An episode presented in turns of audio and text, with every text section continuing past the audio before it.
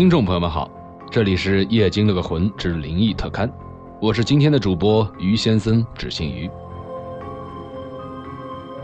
好久不见，不知各位是否还记得我呢？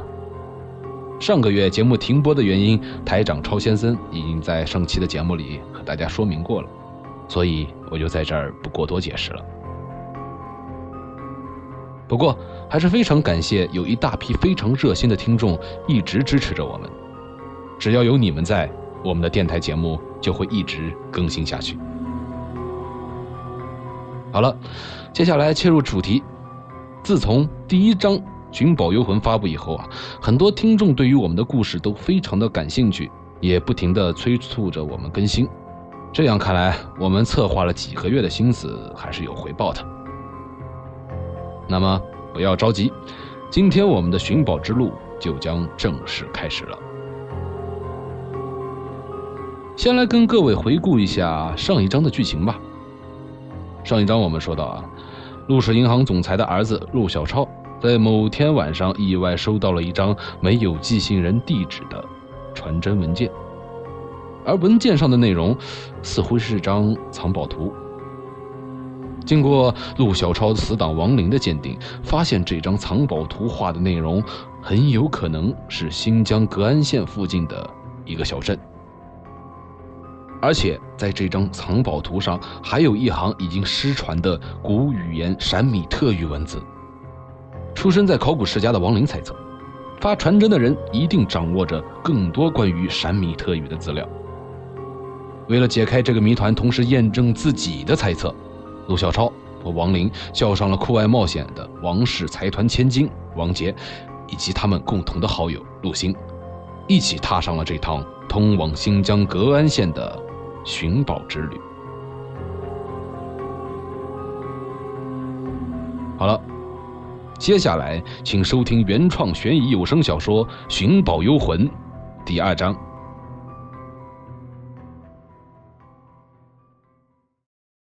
寻宝幽魂》第二章。陆小超他们四人这次行程，首先从南帝都机场坐六个多小时的飞机到达新疆乌鲁木齐的迪窝堡机场。然后再转机飞往博乐市，在博乐市休息一晚之后，乘坐长途汽车前往格安县。到了格安县之后的行程暂不知晓，因为格安县在新疆是一个很少被人知道的城市，就连在地图上也基本查不到。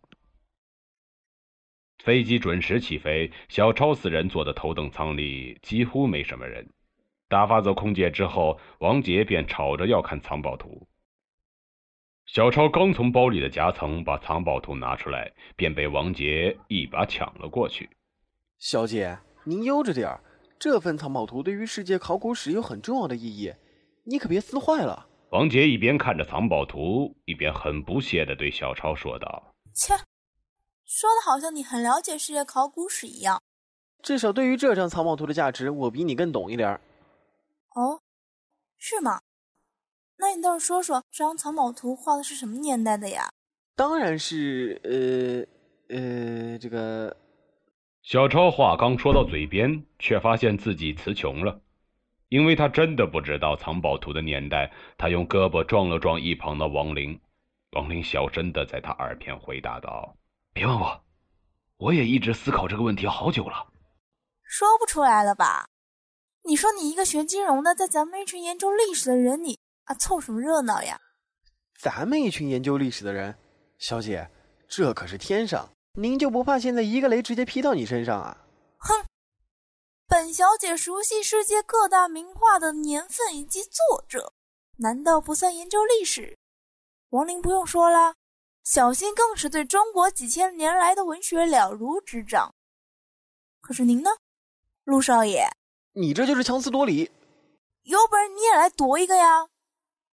我这叫有理走遍天下，你呀，这是无理寸步难行。好男不跟女斗。小超说完，冲王杰吐了吐舌头，便将头转向窗外，看着厚厚的云层。王林看了看眼前的两人，默默的叹了口气。王杰笑嘻嘻的和陆星头靠头挤在一块儿，研究着藏宝图。突然，王杰像发现了一块新大陆一样，兴奋到不行。王林赶忙凑过去问他到底发现了什么，小超却依然看着窗外。王杰见小超无动于衷，便冲他喊道：“哎，在天上看见帅哥了，那么出神。”“对啊，好多帅哥啊，而且一个比一个帅。”“天上的帅哥，那不是天蓬元帅吗？”“小超，你好重口味啊！”一向沉默的小新这时也调侃了小超几句，王杰和王林立刻被戳中了笑点，在那狂笑不止。小超再也忍不住了，转过头来对陆星说道：“陆星，你不说话，没人骂你当哑巴。”小新这是不鸣则已，一鸣惊人。小超正准备回敬王杰几句，却被王林拦下了。好了，你们两个，从上飞机到现在，净听见你们俩在说相声了，累不累呀？哎，王杰，你刚刚到底在藏宝图上面发现什么了呀？喏，这个。王杰用手指着藏宝图右下角。小超和王林沿着手指的方向看去，只见在右下角有一行非常不起眼的小数字。正常人拿着图片的时候，右手拇指都会把这行数字给盖住，所以之前小超和王林都没有在意。一千九百四十五点四，这是什么意思？不对，我倒觉得吧，这像是个年份，应该是一九四五年四月。这才是我们的历史系高材生嘛！果然对于特殊的时间就是敏感。难道说这张藏宝图至今才七十多年？那怎么会和那个什么古语言，呃，那个叫什么那个啥语闪语言有关系的？是闪米特语啊！对对对对对，闪米特语。嗯，根据我所查的资料显示啊，藏宝图上面所画的一个地点啊，和新疆格安县西南方向啊有一个小镇特别相似。但是在十年动乱之后呢，似乎所有的资料啊都没有了关于这个小镇的记载，所以我感觉啊，很有可能啊这个小镇啊真的存在过，至少二战的时候啊它还在，只是后来不知为什么消失了。同时啊，这正好吻合了藏宝图上那看照片上面写了一九四五年四月这个时间。如果这个小镇七十多年前都还在，那闪语言呃那闪米特语怎么会失传？会不会是因为那个小镇处在大西北这样一个鸟不生蛋的地方，导致他们那里的文明不开化？哼，是啊，没准那里还是母系社会呢。哼，要真的是母系社会啊，我过去了，没准还剩女呢。到时候教你做阶下囚。啊，对，您可是圣女，您还是圣斗士中的齐天大圣呢。本小姐这是眼光高。不像某些人，无论是人是鬼，刚认识三四天就成了对象，然后再过个七八天，又成了最熟悉的陌生人。王杰说完这句话以后，身边的陆星明显脸色有了些变化。王林赶忙用眼神示意了王杰，王杰这才意识到自己说错话了，赶忙拉着陆星的手说道：“哎，小心！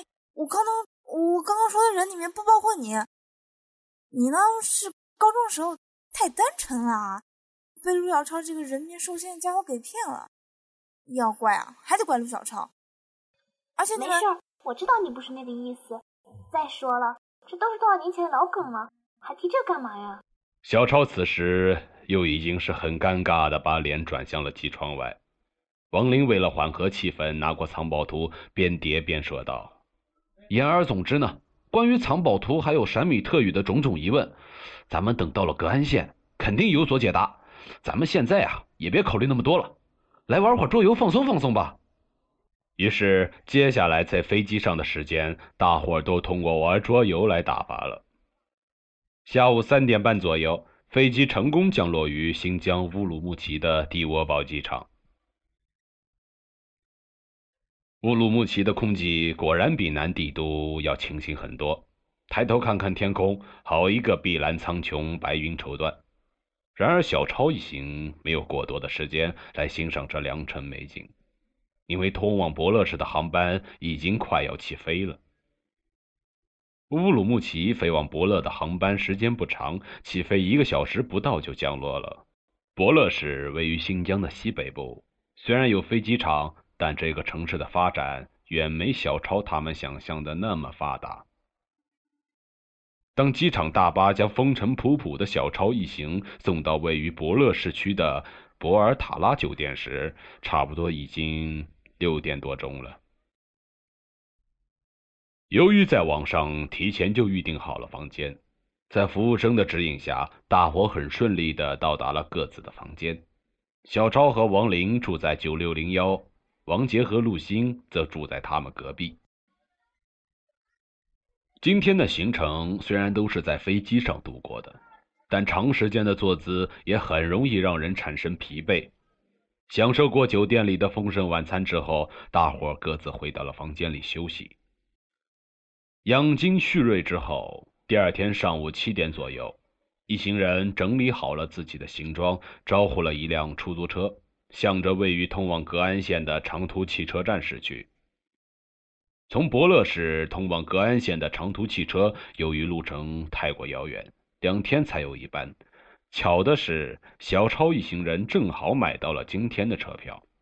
上车之后，车内的情形却让这群从小就养尊处优的少爷小姐们大跌眼镜。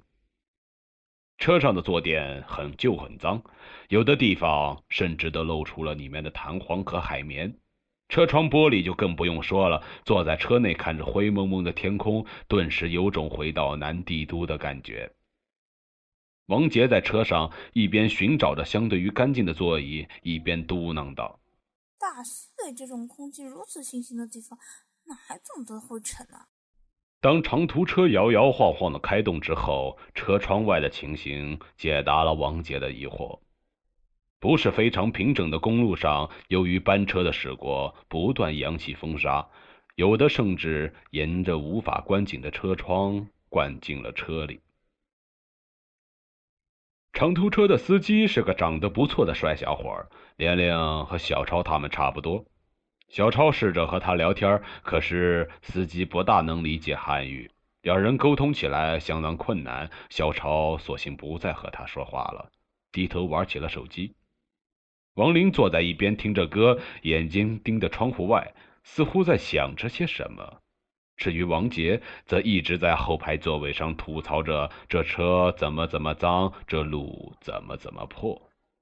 陆星则在一旁点头表示称赞。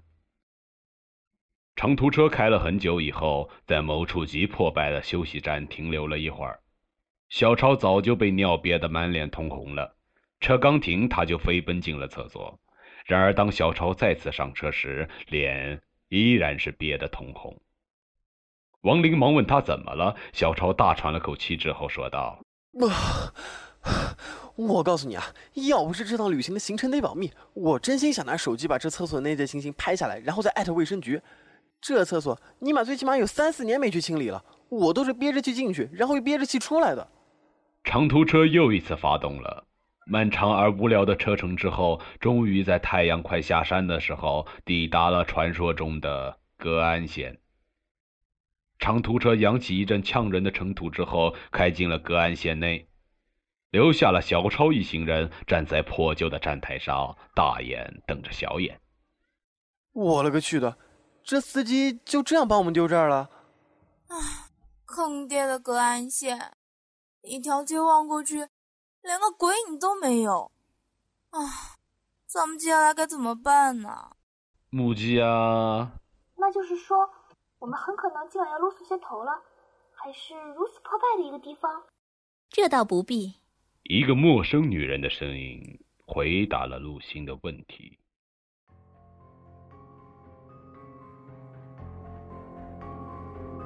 听到这里，相信听众朋友们一定会有疑惑了：这个神秘的陌生女人会是谁呢？难道她就是寄匿名传真的人吗？这些疑惑听了下一章，您就会明白了。